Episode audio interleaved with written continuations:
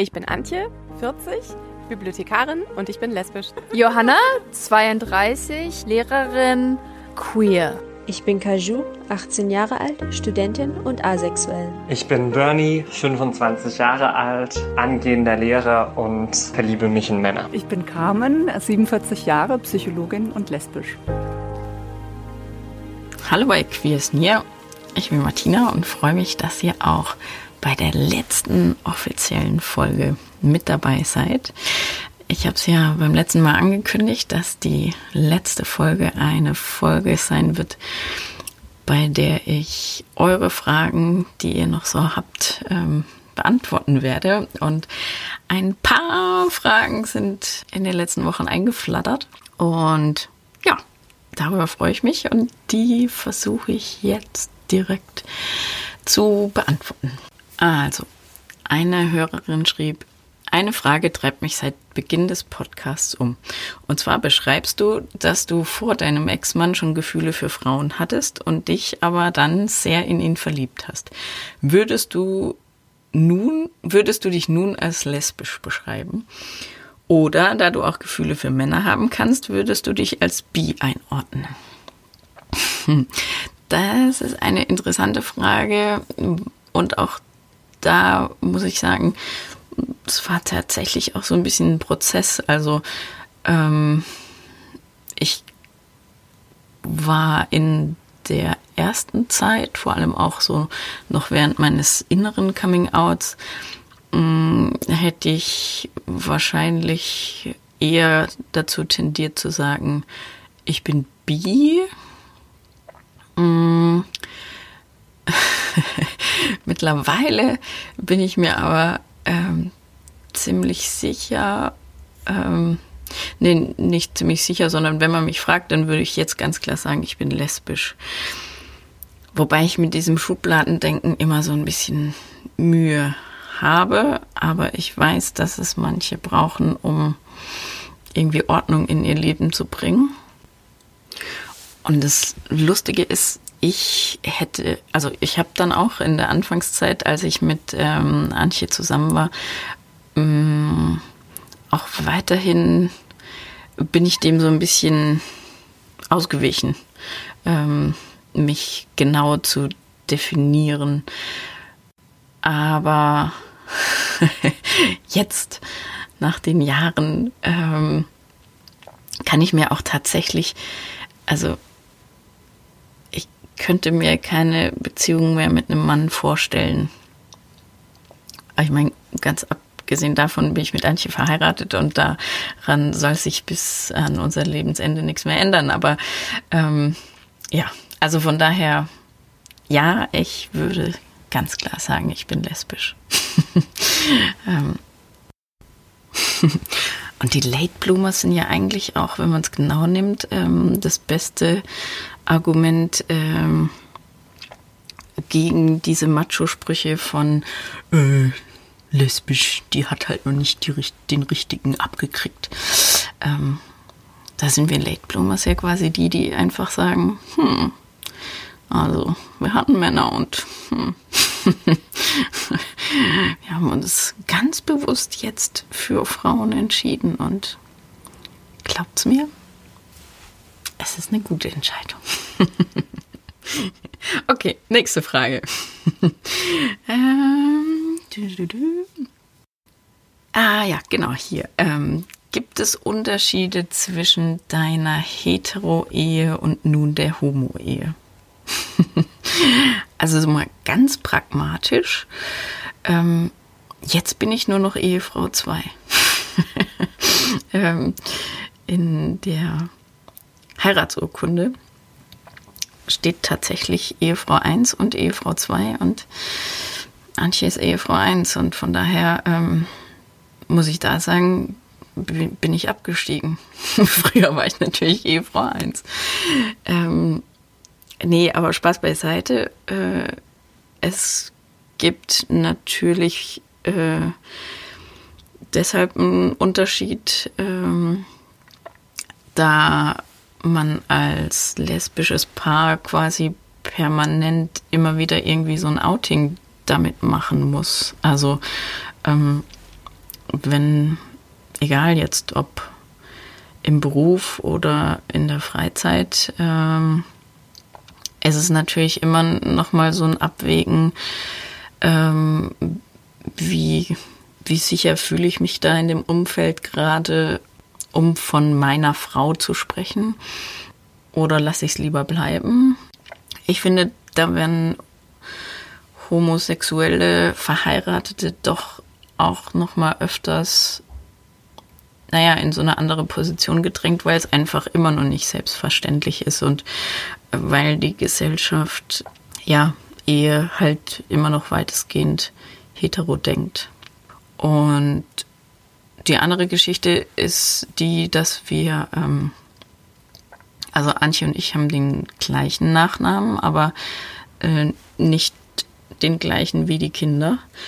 Und das ist manchmal ein total ähm, komisches Gefühl, gerade wenn wir reisen, ähm, dass ich jetzt tatsächlich äh, die Geburtsurkunde oder die Abstammungsurkunde der Kinder mit mir rumschlepp, weil eben halt nicht qua Name äh, zu beweisen ist, dass die Kinder ähm, meine leiblichen Kinder sind und wir die nicht gerade mal kurz entführen.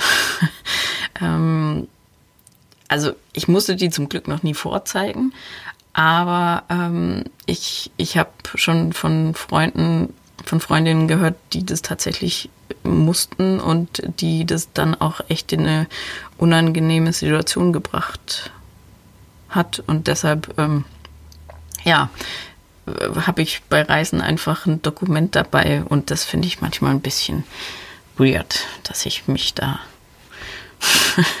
ich habe auch schon überlegt, ob ich in so einer Situation dann einfach meine Kaiserschnittnarbe zeige. ähm, nee, Spaß beiseite. Also das ist irgendwie, finde ich, ähm, finde ich so vom Gefühl einfach ähm, komisch. Und, und das fällt mir auch immer wieder auf, dass Menschen, ähm, dass das Außenstehende, die uns jetzt zum ersten Mal treffen, ähm, dass das echt so ein Thema ist. Also dass, ähm, dass man quasi mitbekommt, wie sich die Leute Gedanken machen, welches Kind jetzt wohl von welcher Frau ist. Und oder ob sie adoptiert sind oder manchmal gingen wir auch schon als Geschwister, also gingen Antje und ich als äh, Schwestern durch. Ähm, so Sachen sind, so Sachen passieren dir in der Hetero-Ehe halt einfach nicht. Ja. Und so das ähm, hatte ich auch, glaube ich, in irgendeiner Folge schon mal beschrieben, dass man halt als Hetero-Familie quasi in der Gesellschaft unterm Radar und vorbeifliegt, also dass man da weitestgehend unerkannt sich ähm, im öffentlichen Raum aufhalten kann. Mm, da muss man sich schon sehr daneben benehmen, dass man irgendwie angesprochen wird. Und als Homopaar äh, mit Kindern ist es halt ganz oft so, dass man das Fremde irgendwie meinen, sie müssen einen Kommentar, einen Kommentar abgeben. Mm, und das da da sehne ich mich manchmal einfach danach, dass die Gesellschaft einfach ein bisschen schneller wächst und ähm, ja, Homopaare einfach oder queere Paare einfach äh, ein bisschen mehr in Ruhe lässt. Ja. Dann habe ich die Frage bekommen. Äh, hatten eure Kinder zu keiner Zeit ein Problem mit der Situation? Hm, also so ganz genau kann ich das nicht sagen. Ähm, wenn Sie mit mir darüber sprechen, dann sagen Sie ganz klar, dass Sie kein Problem damit haben.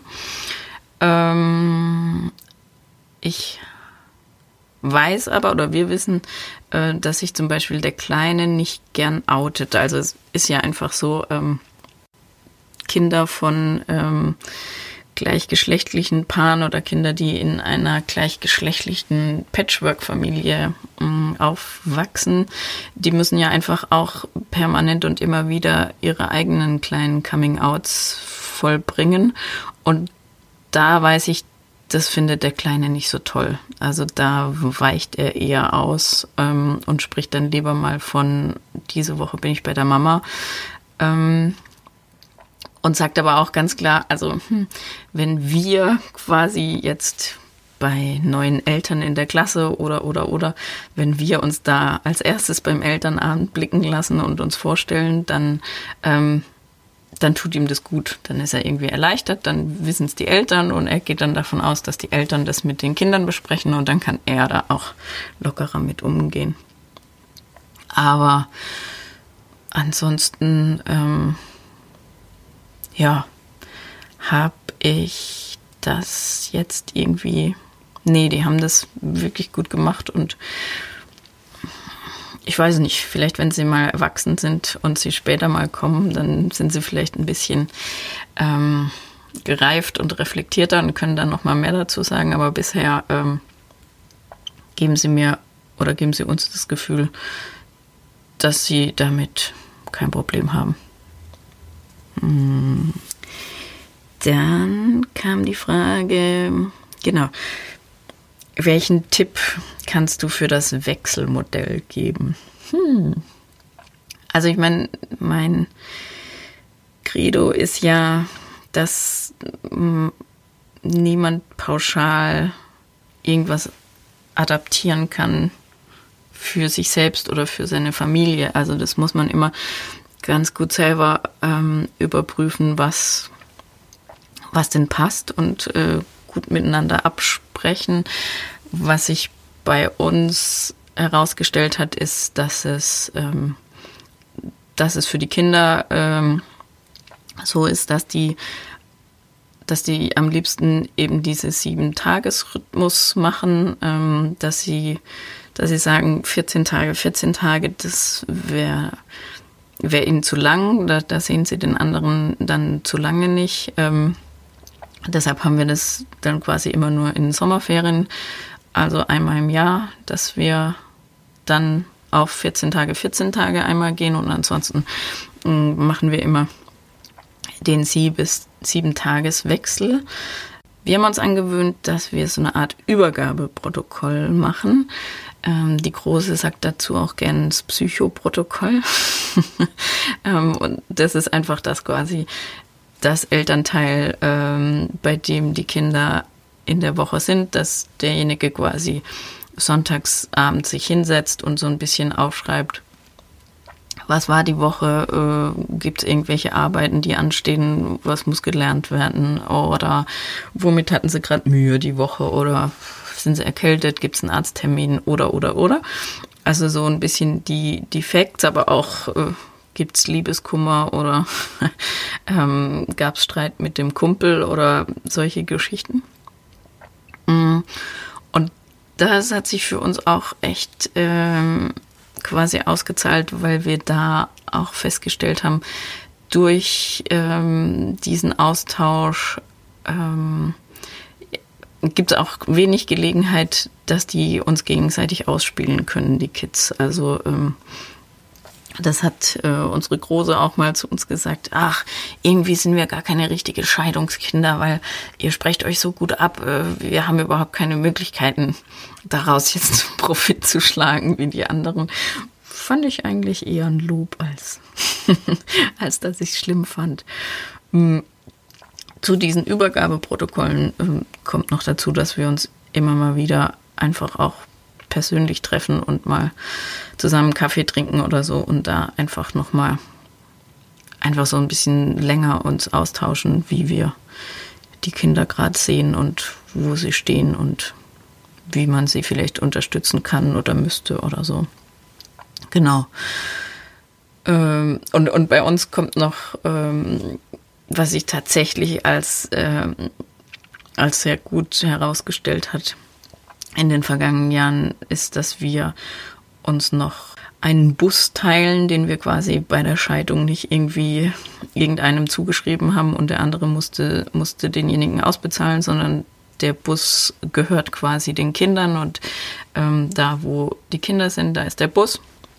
Und das macht dann auch ähm, das, das Wechseln ähm, recht angenehm, weil da kommen, da kommen dann alle Wechselsachen rein und äh, der Bus wird einfach äh, beim anderen jeweils abgestellt, beziehungsweise ähm, wir liegen strategisch auf äh, dem Dienstweg äh, von meinem Ex-Mann, sodass wir es nicht abstellen müssen, sondern er ihn sich dann montags immer bei uns holt und da sind einfach die Sachen drin. Ähm, dadurch muss man nicht irgendwie irgendwelche persönlichen Wechsel noch jedes Mal organisieren, sondern genau, die Sachen sind da drin. Die Kinder gehen montags zur Schule und nach der Schule fahren sie dann jeweils äh, in die andere Wohnung. Genau. So, und zum Abschluss habe ich mir noch eine ganz ähm, schöne Frage ähm, ausgesucht. Die hat mir ein ein Zuhörer bei einer ähm, Panel-Diskussion hinterher ähm, geschrieben und ähm, die, die fand ich einfach äh, auch, dass die, dass die das Ganze hier nochmal abrundet und der Hörer schrieb, also, ich habe schon immer eine feminine Seite in mir und konnte dies zu Hause auch mit, mit und bei meiner Frau äh, immer ausleben. Aber jetzt stehe ich an einem Punkt, äh, wo ich das Gefühl habe, ähm, dass ich mich entscheiden muss, wohin es geht. Und dies verunsichert mich zutiefst. Und meine Frage nun an dich ist, wie kann ich mit der Verunsicherung umgehen? Also auch das finde ich ganz spannend, dass man dass man da einfach auch noch mal ganz, also wenn man selbst an einem Punkt ist, wo man das Gefühl hat, man müsste sich jetzt trennen oder man muss eine ganz gravierende Scheid Entscheidung treffen, ähm, dann finde ich es immer ganz wichtig, ähm, nochmal zu reflektieren, woher jetzt das Gefühl kommt, dass man denkt, man müsste jetzt entscheiden. Und gerade wenn einem diese Situation dann aber vielleicht Angst und Druck macht, ähm, dass man auch noch mal, ja, dass man tatsächlich auch noch mal ein bisschen freier denkt und noch mal ein bisschen guckt, okay, an was liegt es jetzt? Also ist es wirklich mein inneres Gefühl, so jetzt, wie ich auch gesagt habe, so jetzt muss ich raus am Ende, jetzt kann ich auch keine Eltern-WG mehr, jetzt reicht's. Ähm, bin ich an so einem Punkt? Dann habe ich aber auch meistens so viel Energie und ähm, so viel Leidensdruck in Anführungszeichen, dass ich das dann vielleicht auch einfach durchziehen möchte und deshalb auch kann. Oder stehe ich an einem Punkt, wo ich selbst fix und fertig bin und mich erst selbst wieder einordnen muss, wo die Reise hingeht.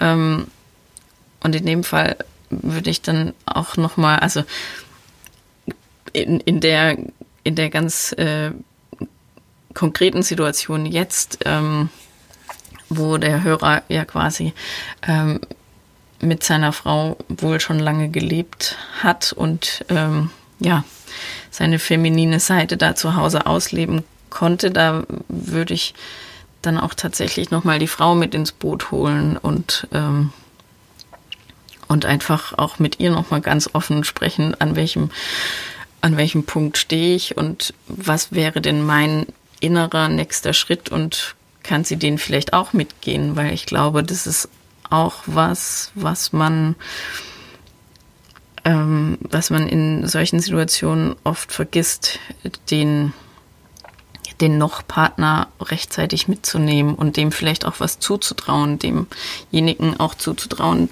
dass er einen selbst vielleicht so sehr liebt, dass er oder sie erstmal bereit ist, Dinge mitzugehen, was man sich so vielleicht gar nicht vorstellen konnte. Und ähm, ja, also das, ähm, das finde ich so, so das ganz, ganz Wichtigste und auch das, was ich, was mir, äh, was mir meine Geschichte gezeigt hat, dass man sowohl seinen Kindern als auch seinen noch Partnern, ähm, dass man quasi nicht irgendwie eine, eine, eine Mauer voll Angst aufbaut, indem man sich vorstellt, dass die für all das kein Verständnis haben, sondern indem man eher es wagt, Dinge auszusprechen ähm, und auch so ein bisschen so dieses, also gerade beim Partner, so dieses Hilf mir, da stehe ich, ähm, ich weiß selber nicht, wie es weitergehen kann. So, es ist raus ähm, und dann und dann entsteht ja auch wieder was Neues. Also dann bei manchen ähm, ist da ja durchaus auch Potenzial, dass, dass ein Leben trotz allem auch gemeinsam weitergehen kann. Oder zumindest ist es dann geebnet, dass es irgendwie in einem friedlichen Prozess auseinandergehen kann, sage ich jetzt mal. Und alles in allem, und ich denke, das wird mein Schlusssatz. alles in allem braucht jeder einfach immer selbst ganz genug Zeit. Und ich glaube, ja, bei weitreichenden Schritten wie ein spätes Coming Out, es sollte man nichts überstürzen und ähm, bei allem, wie anstrengend äh, so ein Prozess sein kann und wie ungeduldig man vielleicht zwischendurch auch mal selbst ist, ähm, würde ich für mich als Fazit äh, ziehen, ich hätte es wahrscheinlich nicht schneller geschafft unter den ganzen Umständen und ähm, da darf man dann auch einfach mal ein bisschen ähm, mit sich selber nicht so streng sein und sich die Zeit einfach auch geben und ähm, so auch ein bisschen gucken, dass man die Moralkeule, die man sich ja gern selber irgendwie so über dem Kopf, die da gern mal schwingt, ähm, dass man die ein bisschen versucht äh, weit wegzulegen, weil ja, wir, wir sind im Leben in so viele Prozesse eingespannt. Da ist das eigene Leben mh, mm, oftmals ja nur ein ganz kleiner, kleiner Teil und da muss man erstmal schauen, dass man sich genug Kraft zur Seite legt, dass man, dass man für sein eigenes Leben dann ähm, ja, genug Power hat, ähm, das anzugehen und, und nach vorne zu gehen. Und da wünsche ich euch allen Zeit, tolle Menschen, die euch begleiten oder, ähm, oder gute Therapeuten, die irgendwie euch auf dem Weg mitbegleiten, ähm, dann auch das ähm, ist eine Möglichkeit, seine Schritte zu gehen, indem man sich professionell begleiten lässt. Und dann hat jedes Thema und jeder Schritt hat sein Tempo und man weiß heute noch nicht, was in einem Jahr so ist. Ich wünsche euch, dass es das Allerbeste ist und ähm, ja, damit würde ich mich jetzt verabschieden vorerst mal. Ich danke allen, die noch Fragen geschrieben haben für die letzte Folge. Und dann äh, werde ich jetzt zumindest mal eine lange kreative Pause machen und mal schauen. Vielleicht komme ich ja mit einer neuen Idee zurück. Ähm, aber jetzt erstmal bin ich froh, dass dieser Podcast steht. Ich freue mich weiterhin über Feedback. Ich freue mich auch, wenn ihr über www queer-is-nier.com ähm, weiterhin Kontakt zu mir aufnehmt und mir eure Geschichte erzählt oder ihr mich unterstützt äh, in Form von einer kleinen Spende. Das äh, wird auf der Website auch beschrieben unter Dazutun, ähm, wie ihr diesen Podcast quasi unterstützen könnt, dass ich den viele, viele Jahre on air halten kann, damit viele Menschen, die in ähnliche Situationen geraten, einfach ähm, ihn hören können und ähm, ja, dabei spüren, dass sie dass sie nicht allein sind auf diesen Wegen. Weiterhin gibt es auch ähm, die Queer is Near Facebook-Gruppe, die private. Auch da ähm, seid ihr alle herzlich weiter eingeladen, euch anzumelden, ähm, so dass man sich darüber irgendwie austauschen kann und ihr andere queere Menschen online antreffen könnt, die ähnliche späte Coming-outs hinter sich, vor sich haben oder ja, noch mittendrin sind. Okay, ich merke, ich will gar nicht aufhören mit reden. Aber irgendwann muss Schluss sein. So, also, bleibt tapfer und vor allem, wir haben ja gerade noch Pandemiezeit. Bleibt gesund. Bis dahin. Ciao.